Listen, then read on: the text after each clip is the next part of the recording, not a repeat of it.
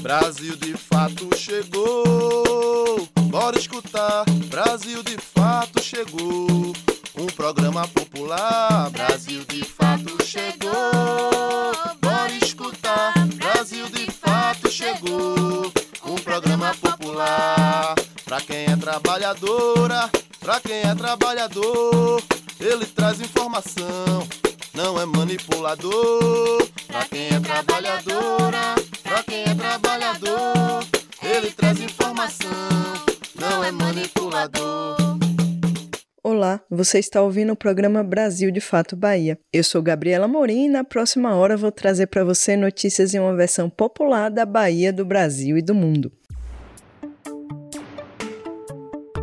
No programa de hoje, nós vamos falar sobre a situação atual das cidades atingidas pelas fortes chuvas das últimas semanas no estado, a resistência e tradição dos grupos de reizado em Juazeiro, o surto de gripe que tem atingido a Bahia e o Brasil e ainda uma entrevista sobre mudanças climáticas e suas consequências no nosso cotidiano. As chuvas felizmente diminuíram no sul da Bahia, mas o estrago deixado pelas enchentes causadas pelas precipitações intensas e constantes das últimas semanas ainda vai levar um tempo para ser consertado. Só para o reparo das estradas, o governo do estado prevê um investimento de cerca de 2 bilhões de reais. Ainda há diversas pessoas desabrigadas e desalojadas em mais de 170 municípios atingidos. Mais de 800 mil baianos e baianas foram foram atingidos pelas chuvas, de acordo com a última atualização publicada pela Defesa Civil do Estado. Dos 174 municípios afetados, 163 estão com decreto de situação de emergência. São mais de 28 mil desabrigados, cerca de 73 mil desalojados, além de 520 feridos e 26 pessoas mortas. Wellington Souza, morador de Jequié, no sudoeste, perdeu cama, armários, colchão, além de eletrodomésticos. Até o momento, o apoio governamental concreto que sua família recebeu foi a visita do CRAS no início das chuvas. Além do CRAS que veio aqui dar suporte logo no início, não teve mais nada não. E algumas pessoas que, graças a Deus, pessoas particulares que vieram ajudar aqui, um deu uma coisinha, outro deu outra, é o que a gente está começando a se erguer de novo. Normaci também é moradora de Jequié e conta que perdeu todas as coisas que estavam dentro de casa. Mesmo com alguns dias de estiagem, ela conta que sente medo de passar por isso novamente. A gente fica com medo, né? Tá aqui limpando a casa, tirando ainda lama, né? Que eu perdi as coisas, aí tá, tá aqui na luta, né? Uhum. Mileide Aparecida é militante do Movimento dos Trabalhadores e Trabalhadoras por Direitos, o MTD, em Jequié. Ela compartilha como tem sido a atuação dos movimentos sociais na cidade. Nós, no movimento social, estamos fazendo trabalho de formiguinha. Elaboramos um CAD descrevendo a situação da nossa cidade. Estamos buscando a ajuda dos sindicatos, associações e outros movimentos. Temos conseguido cestas básicas, roupas, produtos de higiene e colchões. É ainda pouco, mediante o que a gente pode estar fazendo, mas o nosso trabalho não para por aí. Todos os dias a gente dá seguimento aos nossos trabalhos e vamos conseguir muito mais para poder estar tá ajudando um pouco é, a amenizar a situação de cada família dos nossos bairros. O governador Rui Costa, do PT, tem visitado as cidades atingidas e se reunido com prefeitos para traçar estratégias de reconstrução dessas localidades. Ele prevê um investimento de cerca de 2 bilhões de reais para reconstruir as estradas estaduais e federais, as casas e também dar suporte às famílias. O governador tem cobrado o governo federal para que libere os recursos necessários.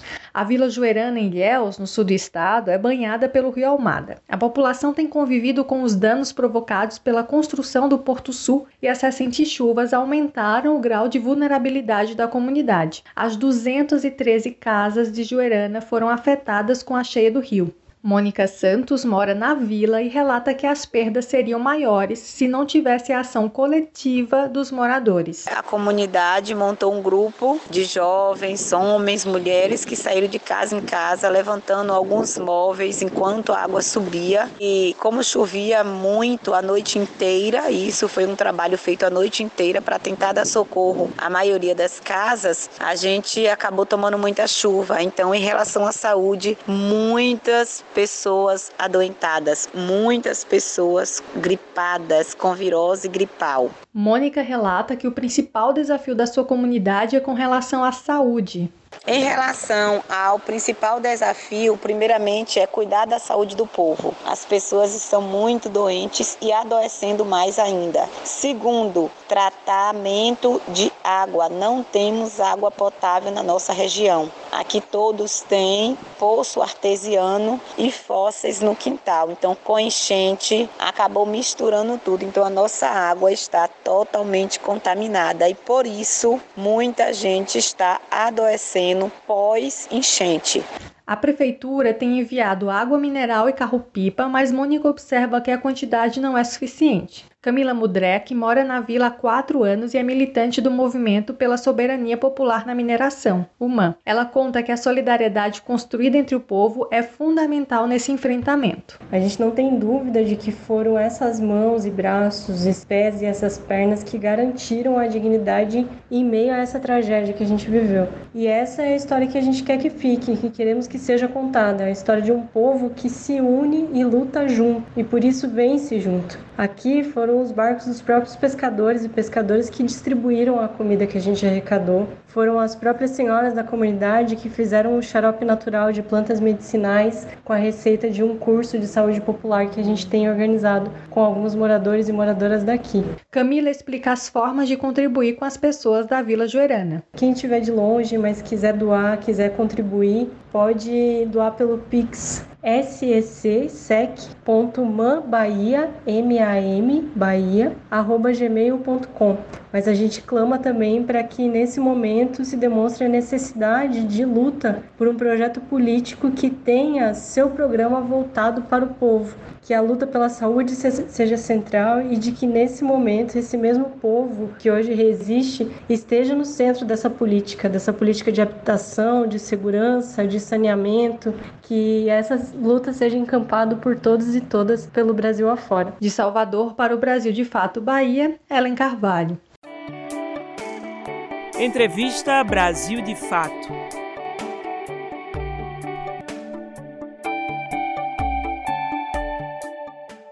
Nós continuamos ainda no tema das chuvas que atingiram o sul do estado. A entrevista dessa semana é com o professor do Instituto Federal da Bahia, Plínio Martins Falcão, doutor em geografia e pesquisador dos impactos das mudanças climáticas. Nessa conversa que tivemos, o professor nos explicou que essas chuvas têm a ver com mudanças climáticas, agronegócio, aquecimento global e quais são as possíveis saídas para este cenário. Plínio, essas chuvas intensas das últimas semanas que atingiram o estado são um evento isolado ou são consequência das mudanças climáticas? O que ocorreu né, no estado da Bahia Agora, não necessariamente se trata de um evento isolado. O que está em evidência aí é a atuação de uma área chamada, do ponto de vista meteorológico e climático, de zona de convergência do Atlântico Sul. Essa zona de convergência ela é uma faixa de nuvens que se estende do sul da Amazônia até o Oceano Atlântico. Esse ano ela começou a se formar ali no, no, entre o último dia de outubro e os dois primeiros dias de novembro.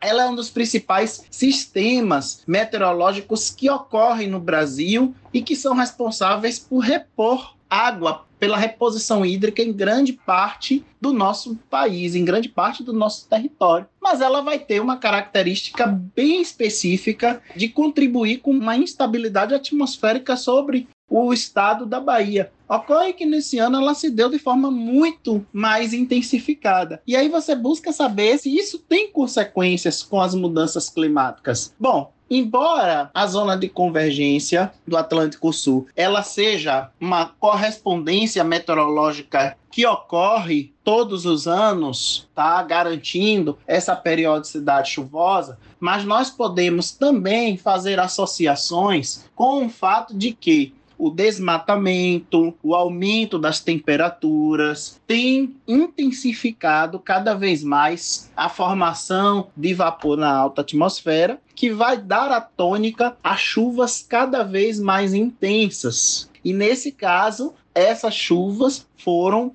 para além das médias estimadas historicamente, né, e, justamente na história recente, para o estado da Bahia, para o sul do nosso estado, trazendo aí esse impacto. Então, trata-se de um evento que ocorre do ponto de vista meteorológico todos os anos, mas que um atrelamento a um conjunto muito mais amplo de mudanças que vem ocorrendo podem impactar significativamente, e aí falando das mudanças climáticas, na periodicidade, na intensidade desses eventos. Então, explica pra gente o que é isso que se tem chamado de mudanças climáticas. Essa é uma pergunta muito corriqueira, que são as mudanças climáticas. Primeiro, é importante salientar que nós não devemos ver as mudanças climáticas de forma negativa e como se ela fosse uma vilã, porque as mudanças climáticas, elas ocorrem de forma natural.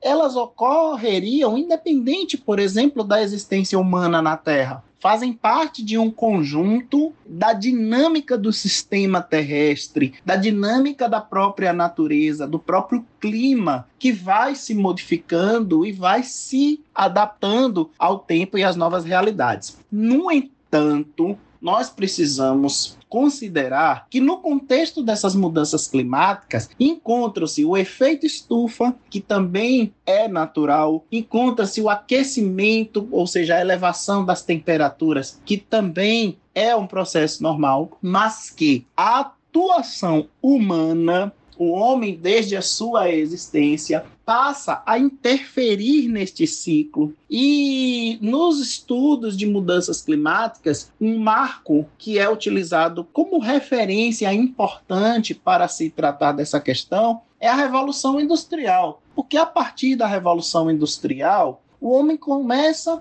a intensificar os modos de produção, a produção de bens, a circulação, a logística, o avanço do uso dos combustíveis fósseis. E com tudo isso, vai havendo aí intensificação de poluentes, de elevação de temperaturas, influenciando tanto nesse efeito estufa natural quanto neste aquecimento global. O agronegócio e as queimadas de grandes extensões, elas têm influência nesse cenário?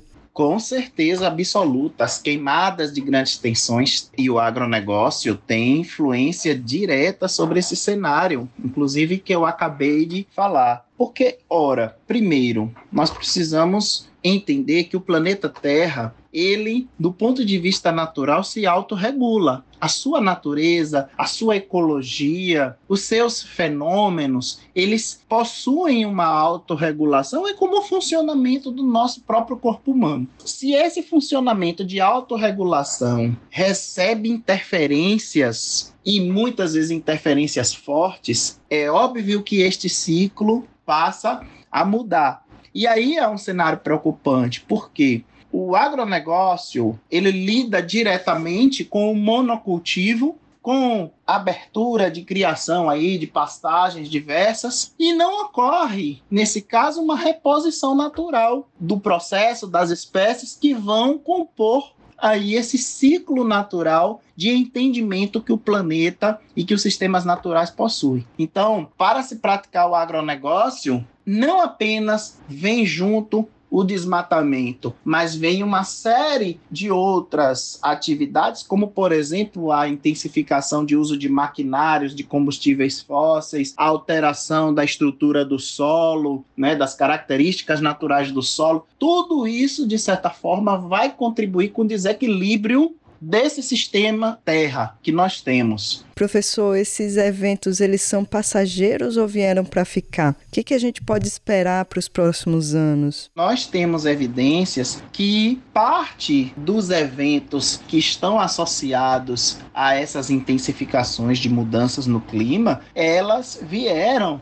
não, digamos, para ficar, mas elas vão ser cada vez mais comuns caso o mundo não adote, não comece de fato a adotar com mais seriedade, com mais robustez políticas que minimizem os impactos diretos para interferir negativamente sobre essas mudanças climáticas, sobre o aquecimento da temperatura da Terra, o aquecimento global. Então, nos próximos anos, é comum que a gente deva esperar que eventos como esse possam sim acontecer e podem ser mais ou menos intensos em extensões cada vez maiores, se tanto em nível de mundo quanto em nível de Brasil não se começar a adotar políticas e atender até o que já existe na própria legislação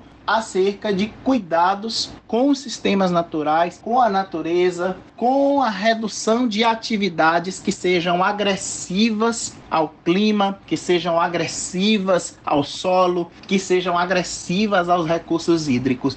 E ainda é possível reverter esse cenário? Como que a gente faz isso? Estamos muito próximos, sobretudo aqui no Brasil, né, no que concerne, por exemplo, a região amazônica, ao desmatamento, à devastação da floresta amazônica, nós estamos aqui muito próximos daquilo que é o limite para essas ações. E isso é muito preocupante, porque nós estamos próximos do, do limite e temos visto que as políticas e as atuações sobre essa pauta, no Brasil, sobretudo, elas têm sido retrocedidas. Nós temos vivido um retrocesso muito grande, com, primeiramente, um impacto muito forte. A ciência que estuda, que projeta, que prevê esses acontecimentos e essas ocorrências, e seguidamente pela desarticulação e desregulação nas políticas que teriam a obrigação de promover os cuidados necessários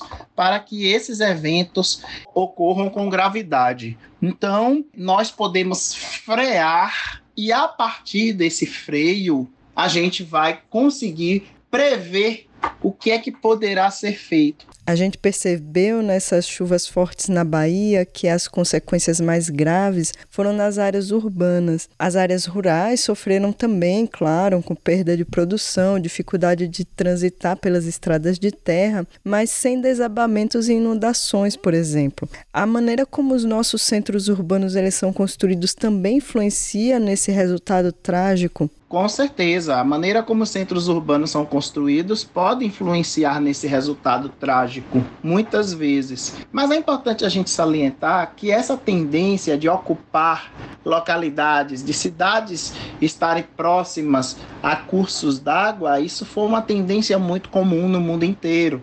A história das cidades nos mostra, desde lá, por exemplo, de Mesopotâmia, de Egito, lá na antiguidade, que as cidades elas sempre se formaram em proximidade com rios, com água ou com o mar. Por quê? Água é vida, é fonte de vida, água é agricultura, água é transporte, é meio de locomoção. A grande questão é que hoje, no século XXI, nós temos diferentes níveis de ocupação. E muitas vezes essas ocupações elas são feitas de forma inconsistente com a realidade de um curso fluvial que é um rio, ou seja, um rio possui a sua planície de inundação. Todos nós sabemos que em períodos de chuva mais intensa ao longo de um rio, aquele rio ele vai encher mais. Então, as chamadas planícies de inundação, as margens desses rios, elas precisam ser preservadas em suas condições naturais e tecnicamente não deveriam ser ocupadas. Mas aí como é que a gente tem uma resposta para isso? Se muitas cidades, inclusive cidades pequenas, praticamente todas se organizaram ali em torno do rio com ocupações diversas, com formas diversas. Então cabe a atuação do planejamento urbano, das políticas públicas, buscar sanar. Esse não é um problema novo, isso é um problema muito antigo aqui no Brasil e que acaba colocando populações em condição muito vulnerável. E essa vulnerabilidade, obviamente, se apresenta em situações como essa que aconteceu agora no sul da Bahia.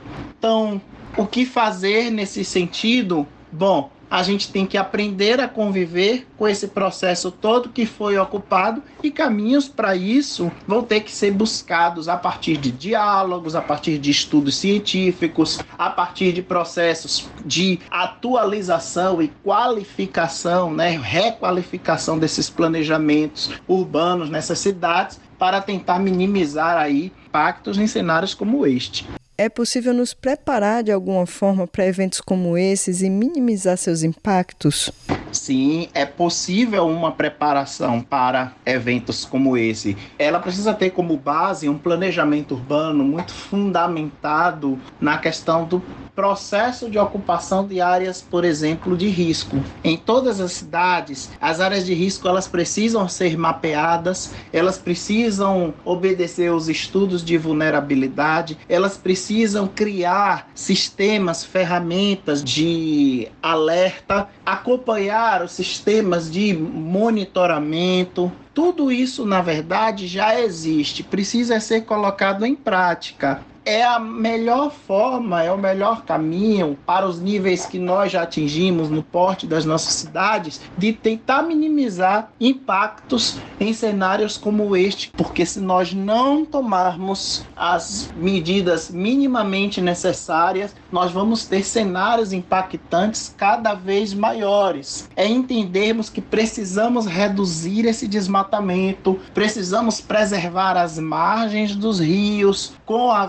sua vegetação nativa, ou seja, a vegetação tem um papel importantíssimo no que nós chamamos de interceptação de água das chuvas e, por sua vez, contribuir com a dinâmica, com o fortalecimento das margens, evitando níveis cada vez mais intensos e mais grotescos de inundação. Então, é um, uma série de questões que estão relacionadas tanto à situação climática quanto à situação hidrológica propriamente dita. E é óbvio que os efeitos meteorológicos eles sempre vão ocorrer, mas eles ocorrendo, nós temos, se nós temos planejamento adequado, se nós temos o uso correto das ferramentas e das políticas públicas para assessor, monitorar e assessorar as áreas de risco diversas, podem ter certeza que nós vamos ter resultados menos danosos. Mas, voltando para o início da entrevista,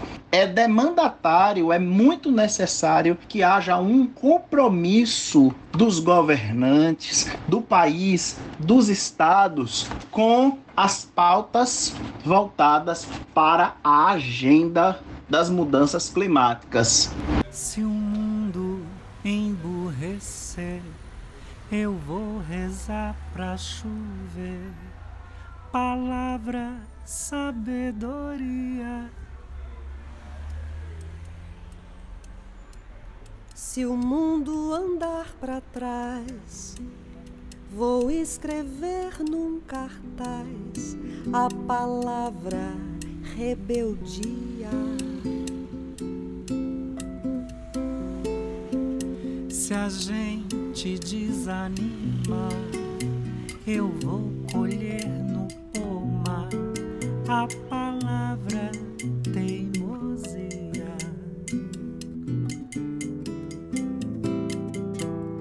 Se acontecer afinal de entrar em nosso quintal a palavra tirania. Pegue o tambor e o ganzá, vamos pra rua gritar a palavra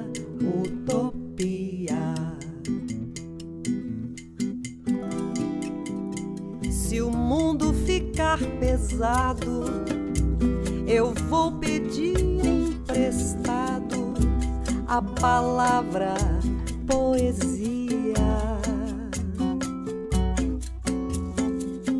Se o mundo emburrecer, eu vou rezar pra chover.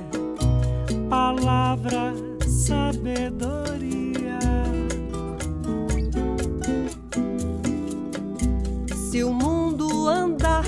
para trás, vou escrever num cartaz a palavra rebeldia.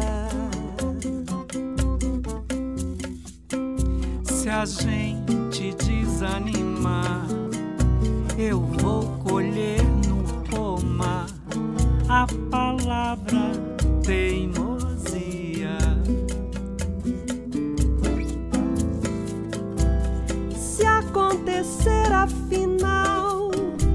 de entrar em nosso quintal a palavra tirania.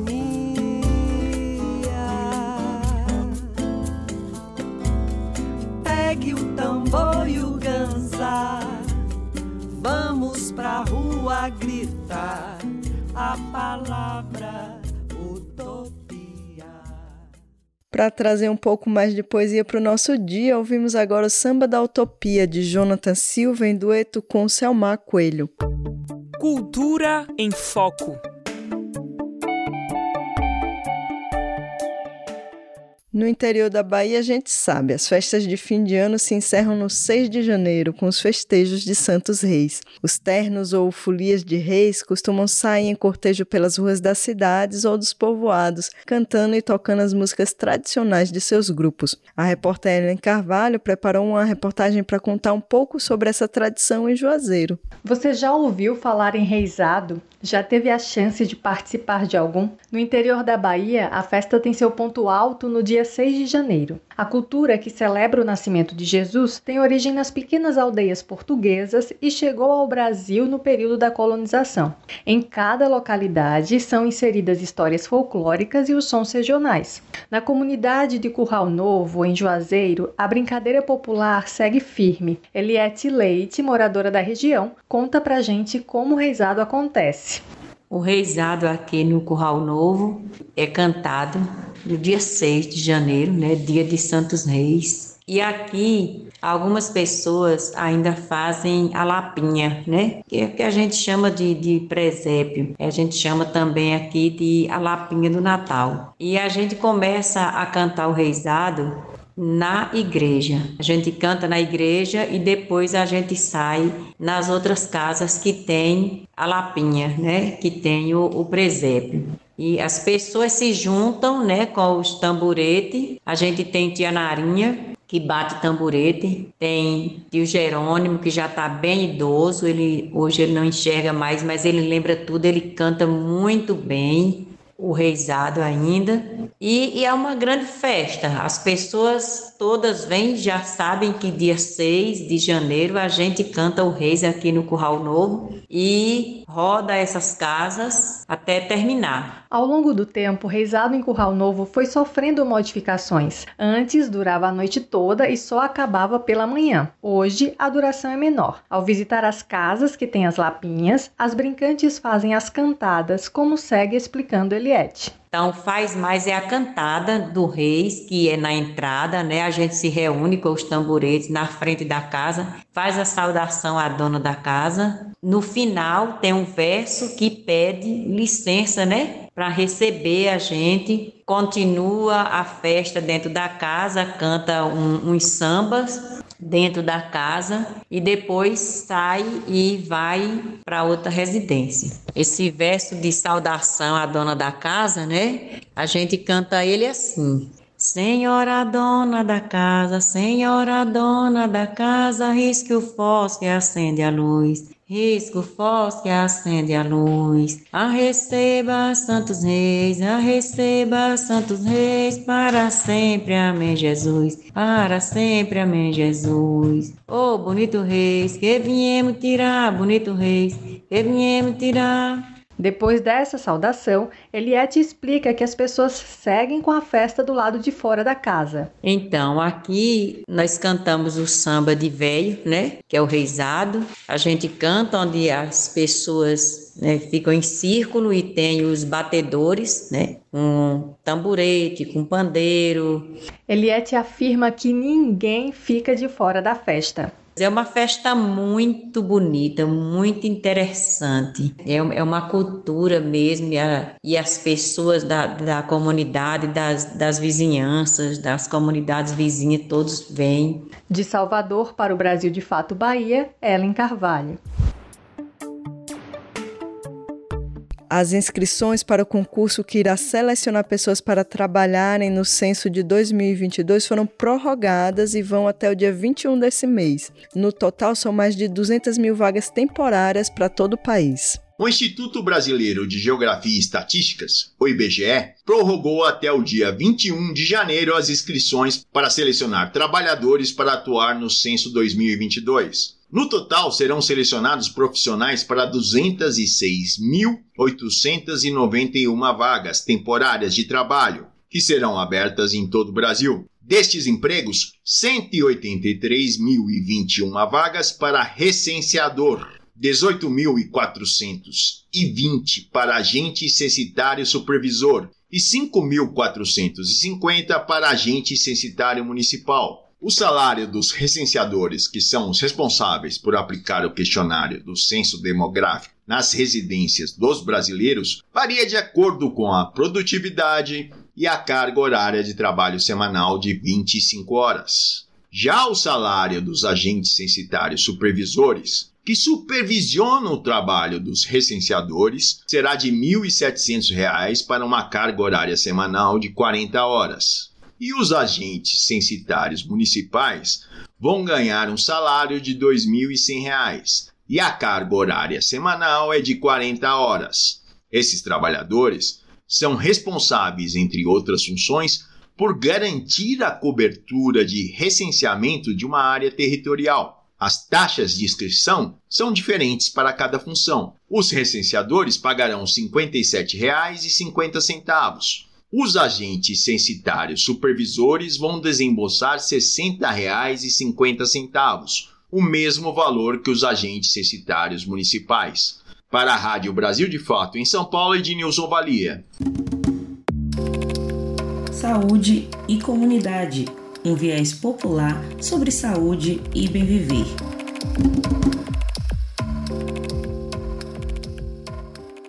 A gripe chegou aí na sua casa também?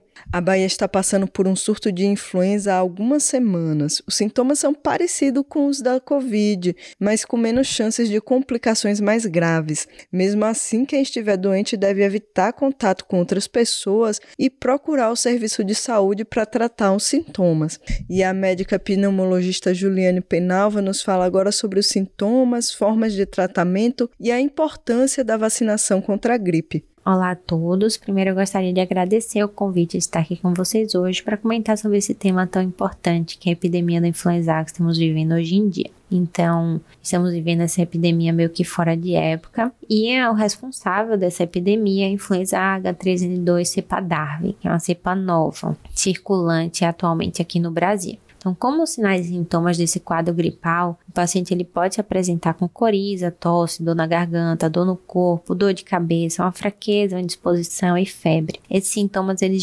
giram, duram em torno de 5 a 7 dias e é importante a gente ficar atento aos sinais de gravidade, que seriam eles a persistência da febre além desse período, sintomas como falta de ar, ou piora do, de alguma doença de base que o paciente possa ter. O tratamento, inicialmente, a gente vai lançar a mão das medidas gerais, que são elas repouso, beber bastante água, dormir e comer bem. É, e podemos usar os, as medicações sintomáticas também que vão aliviar sintomas. Não tem como a gente diferenciar esse quadro viral com coriza, tosse, dor de garganta, secundária influenza H3N2 ou secundária COVID-19. Então é extremamente importante que os pacientes sintomáticos eles façam um teste diagnóstico para a gente saber com qual vírus especificamente estamos lidando. Então hoje em dia temos muito disponível o teste rápido de antígeno para influenza e para o SARS-CoV-2, assim como o PCR PCR, que é o padrão ouro para dar o diagnóstico. O isolamento ele está indicado também para os pacientes acometidos pela influenza H3N2. Esse isolamento vai ser em torno de 7 dias desde que o paciente esteja em melhora dos sintomas ou esteja afebril. Caso por algum motivo extraordinário seja necessário o paciente sair da sua casa, se deslocar, nesse período de 7 dias é extremamente importante o uso da máscara cirúrgica para evitar a contaminação de outras pessoas. E como prevenção, a gente tem as medidas gerais de distanciamento social que a gente já tem vivido ao longo desses dois anos, né? Importantíssima lavagem das mãos, o uso do álcool em gel e o uso de máscara, que ainda mantém-se recomendada. E uma outra forma de prevenção extremamente importante e eficaz é a vacinação. Aqui no Brasil a gente tem amplamente disponível a vacina contra a influenza, vai incluir variantes da influenza A, o H1N1, H3N2 e influenza B. Nessa vacina da influenza de 2021, inclui o H3N2 cepa Hong Kong. Essa cepa é uma cepa diferente da cepa Darwin, que é a circulante aqui no Brasil hoje em dia. Mas ainda assim, há recomendação de ampla vacinação contra a influenza, já que com isso a gente consegue uma redução da circulação do vírus, independente dessa sua cepa, e a gente acredita que possa ter alguma proteção cruzada, mesmo que não haja uma cobertura específica contra a cepa Darwin atual. Bom, era isso que eu tinha para comentar com vocês hoje. Agradeço mais uma vez pelo convite e vamos continuar nos cuidando, né, pessoal? Cuidar não só da nossa saúde física, mas cuidar também da nossa saúde mental, que tem ficado bastante abalada, né, ao longo desses dois últimos anos. Com fé, retomaremos a nossa vida mais próxima do normal o mais rápido possível. Um abraço a todos, uma boa semana.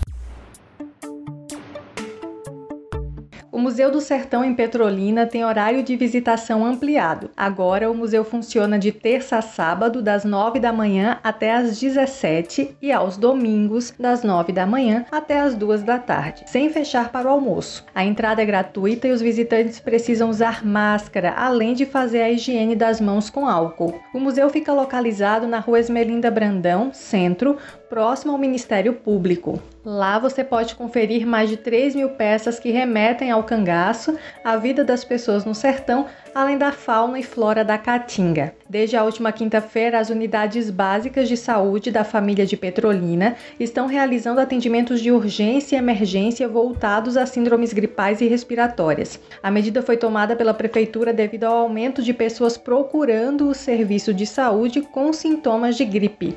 Além desse tipo de atendimento, somente as consultas de pré-natal, hanseníase, tuberculose e leishmaniose serão mantidas. Essa medida é temporária e vale por 30 dias. Após esse período, a Secretaria de Saúde vai avaliar a necessidade ou não de prorrogação. De Salvador para o Brasil de Fato Bahia, Ellen Carvalho.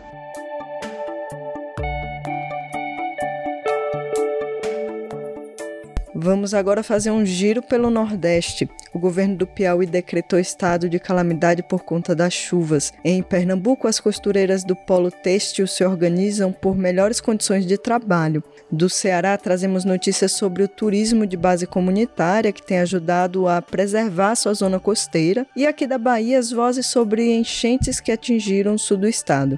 Começa agora o Nordeste em 20 minutos.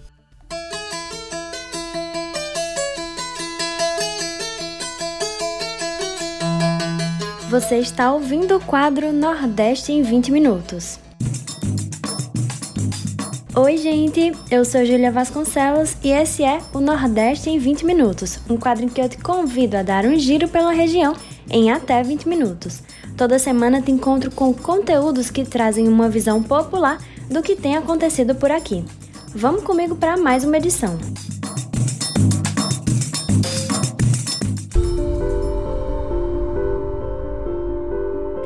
Desde o final de 2021, temos acompanhado como as enchentes no sul da Bahia têm deixado milhares de desabrigados. 2022 começou e a situação ainda não está controlada. Infelizmente, essa não tem sido uma realidade exclusiva da Bahia. No Piauí, o governo do estado decretou calamidade pública por conta das chuvas, que tem deixado centenas de famílias sem ter onde morar. Quem conta mais é a repórter Nara Lacerda, de São Paulo.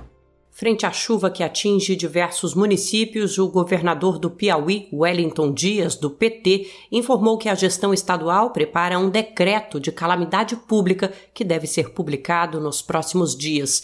Os temporais já causam estragos em Teresina e nos municípios de Floriano, Uruçuí e Oieiras. Somente na capital, cerca de 400 famílias foram impactadas. Centenas delas tiveram que deixar suas casas e estão abrigadas pelo governo ou por parentes, vizinhos, amigos e conhecidos. Mais de 17 mil pessoas vivem em áreas de risco. Em Floriano, houve transbordamento do rio Parnaíba e diversas ruas ficaram alagadas. Na cidade de Oieiras, nenhuma família precisou ser deslocada, mas a prefeitura está em alerta, monitorando áreas de risco e mapeando os estragos causados pela tempestade desta segunda-feira. Em Uruçuí, a cheia do Parnaíba também causou alagamentos na malha viária, isolou populações rurais e coloca em risco ribeirinhos e ribeirinhas. Um trecho da rodovia PI 247, que conecta a região ao resto do estado, foi rompido na semana passada. Segundo Wellington Dias, o objetivo do decreto é facilitar a integração de ações entre estados e municípios para atender as vítimas. O estado do Piauí já estava sob decreto de situação de emergência desde o dia 27 de setembro. De lá para cá, o agravamento da situação levou prefeitos a também determinarem situação emergencial no âmbito municipal. De São Paulo, da Rádio Brasil de Fato, Nara Lacerda.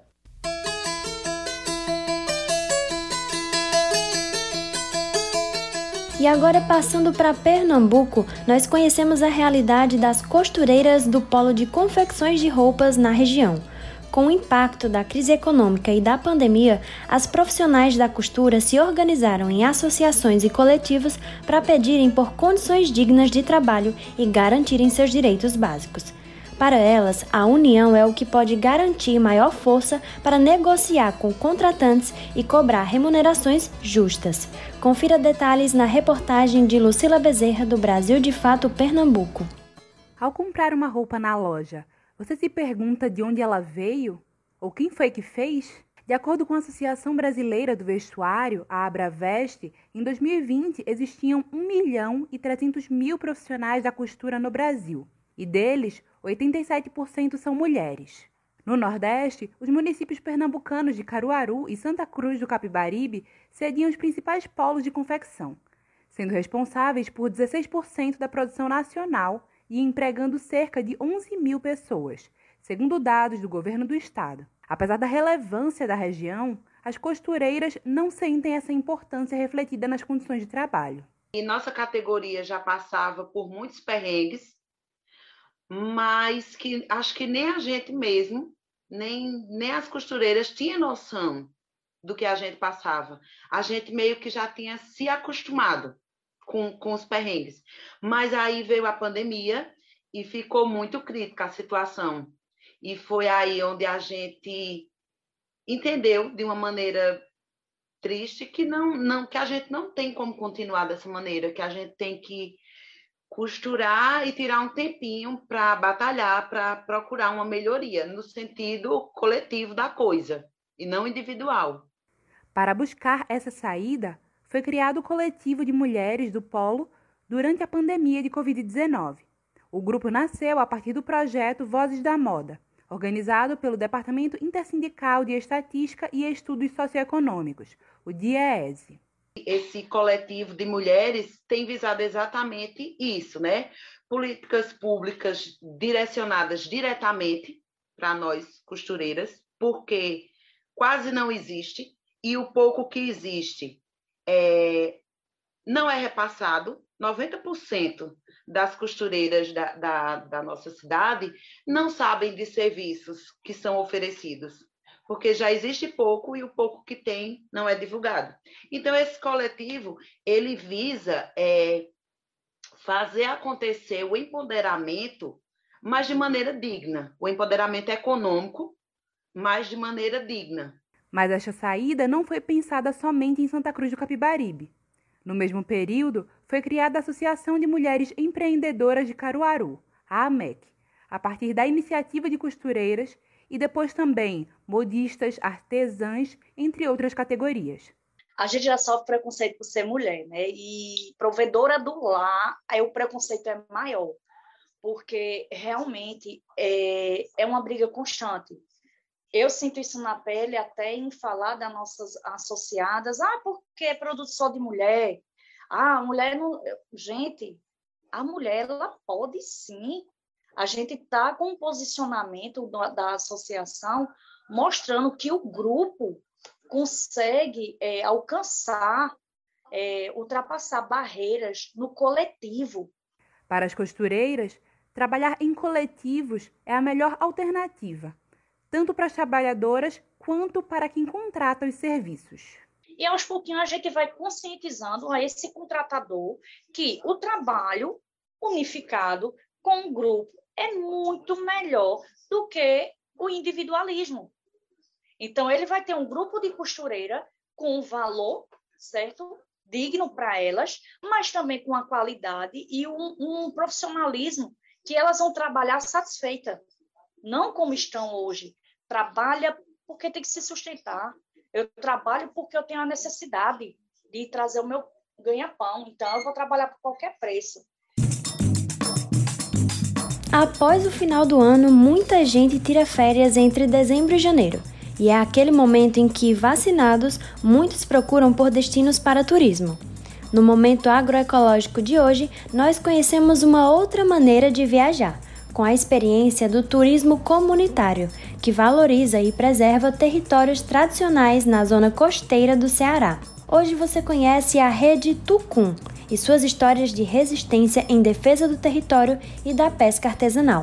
Acompanhe com Caio Maia, com reportagem de Camila Lima do Brasil de Fato Ceará.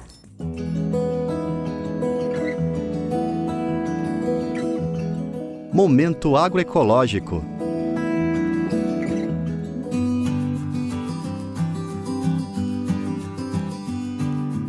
Imagina acordar cedinho e dar de cara com um verdadeiro paraíso. Grandes dunas de areia branca e o mar logo ali, como se estivesse no quintal de casa. Na mesa, uma fartura de encher os olhos. E além disso, ter a possibilidade de vivenciar o cotidiano da comunidade local, aliando as belezas naturais ao contexto de luta e resistência dos povos tradicionais. Tudo isso existe e tem nome: turismo comunitário, como explica a socioambientalista Rosa Martins. As comunidades pesqueiras, né, as comunidades tradicionais de modo geral, elas foram muito é, impactadas com as mudanças, com as transformações que ocorreram na zona costeira a partir da década de 70 para a ocupação da terra para estruturas de hotéis, pousadas, segundas residências e vivenciaram inúmeros conflitos de interesse entre essa população tradicional e esses novos ocupantes. E o turismo comunitário, ele nasce no seio dessa luta, no bojo dessa luta, para, de certa forma, afirmar a identidade dessas comunidades e o direito dessas comunidades permanecerem em seus territórios tradicionais. A coordenadora da rede de turismo comunitário cearense, Ana Lima, conta que foram anos construindo a ideia de um turismo que fizesse um contraponto ao modelo tradicional e predatório do turismo de massa. O turismo comunitário ele mostra quem somos. Fazemos turismo comunitário é valorizando nossos produtos, o que plantamos no nosso quintal, o trabalho que é feito com a agroecologia nessas comunidades, valorizando é, a pesca artesanal é, o trabalho do agricultor familiar. A gente, na verdade, está na contramão é, de todo esse sistema perverso e capital que vem destruindo e manipulando as comunidades. De acordo com Ana, foi assim que nasceu a Rede Tucum, rede cearense de turismo comunitário. Dentro dela estão comunidades quilombolas, indígenas e pesqueiras de vários municípios do estado, que se articularam para oferecer uma experiência diferente de turismo. Na verdade, a Rede Tucum ela não é um negócio, ela é uma rede de turismo solidário, ela é um movimento social é, baseado na vivência das comunidades, do pescador, do agricultor, do artesão, o peixe fresquinho que vem direto da rede do pescador e o tempero que confere o sabor da comida direto da horta são itens que compõem o ambiente do turismo comunitário, onde o luxo é a simplicidade, emoldurada por uma beleza preservada e que compartilha o seu espaço harmonicamente com o povo que dela vive. Da Rádio Brasil de Fato, com reportagem de Camila Lima no Ceará, Caio Maia.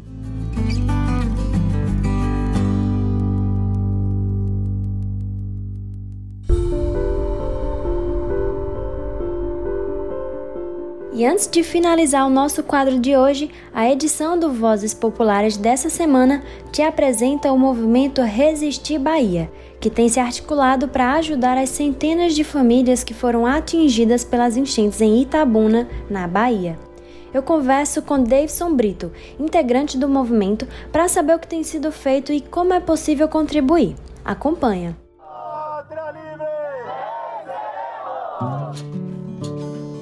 Vozes Populares. A mesma chuva que acalenta com seu barulho e cheirinho alguém dormindo no conforto de casa é a que causa medo, dor e perda para milhares de famílias em situação de rua ou que não contam com uma infraestrutura ideal. Desde o final de 2021, enchentes no sul da Bahia deixaram mais de 77 mil pessoas desabrigadas, 136 municípios em situação de emergência e dezenas de pessoas mortas. O ano de 2022 começou com a diminuição das tempestades, mas não sem deixar um rastro de destruição pelo caminho. E mais uma vez, movimentos populares, organizações e sociedade civil se juntaram para atender às necessidades de tanta gente em vulnerabilidade social. No Vozes Populares de hoje, conheça o movimento Resistir Bahia, que tem somado nessa luta.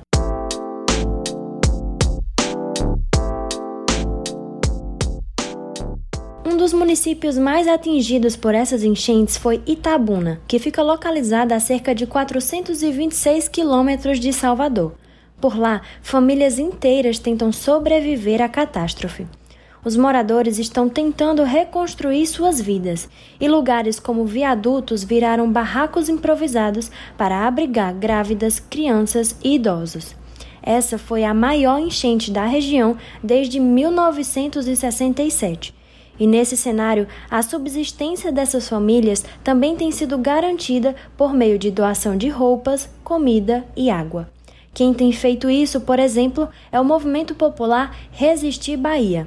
Ele surgiu na pandemia, já com o intuito de fazer distribuição de alimentos, e a partir disso foi também iniciando um processo de conscientização das comunidades através de palestras, rodas de conversa e debates.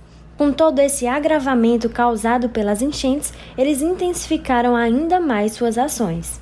Desde que o Resistir tomou conhecimento que começou a chegar as notícias, né, não só referente aos alagamentos das casas das pessoas em Itabuna, mas como de outras cidades da região, a gente fez uma, uma reunião emergencial e entendeu que era necessário construir uma campanha de emergência para amenizar a situação dessas famílias. Claro que quando a gente pensou nisso, a gente não imaginava que essas enchentes né, ganhariam todas as proporções que ganharam. Então, desde então, é, o Resistir tem contribuído com campanhas né, de entrega de cestas básicas, de kits de higiene, é, de kits né, de higiene pessoal é, femininos, de materiais de limpeza, ou seja, é um processo inicial né, de emergência de fato para garantir para as pessoas que é, aquelas que ainda tiveram as suas casas com condição de retorno, então por isso resistir. Desde o início do processo tem distribuído né, aproximadamente aí 500 marmitas diárias, a gente tem distribuído sopão né, à noite para as pessoas, juntamente com café, com chocolate quente, com pão, com cuscuz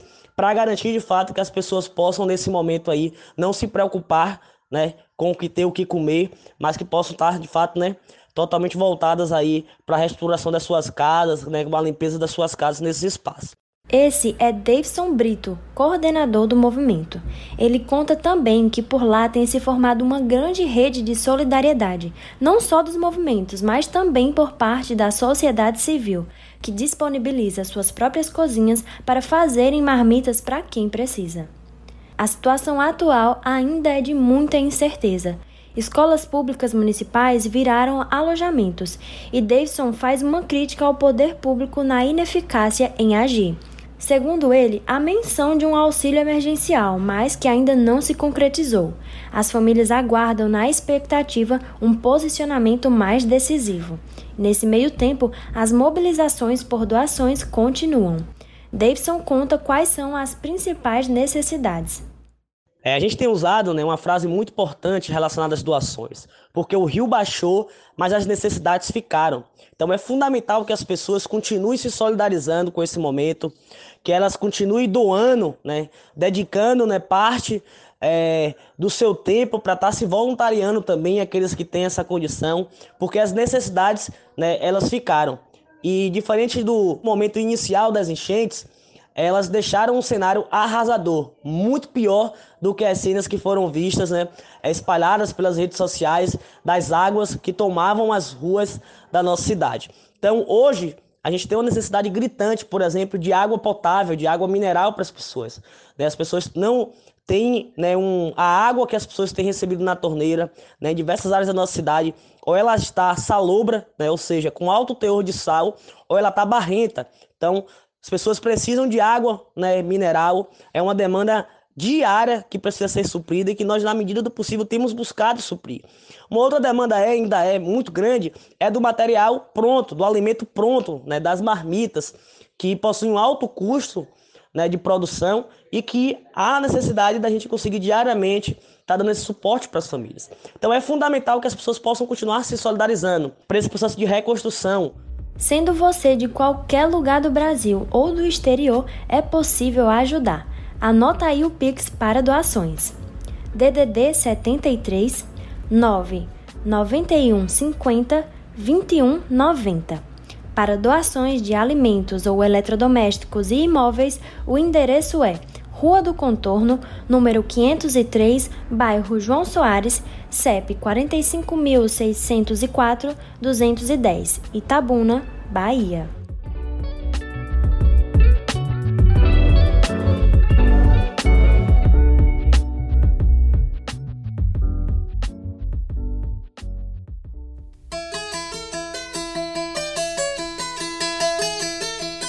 Esse foi mais um Nordeste em 20 minutos.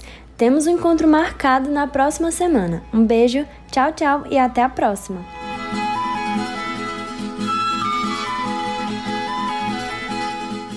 Este quadro é uma realização do Brasil de Fato Pernambuco e conta com apresentação e roteiro de Júlia Vasconcelos, coordenação editorial de Vanessa Gonzaga e edição de som de Fátima Pereira.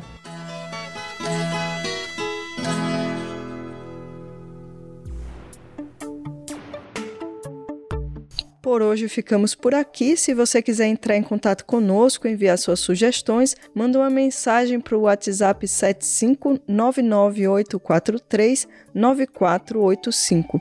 Participaram deste programa Ellen Carvalho na produção e reportagem, Flávia Santos na edição, Jamília Araújo, Júlia Vasconcelos, Gabriela Álvares e Nilson Valia na reportagem, eu, Gabriela Morim, na locução, roteiro e produção e todo o coletivo que constrói o Brasil de Fato Bahia. Nós ficamos por aqui, boa semana e até o próximo domingo.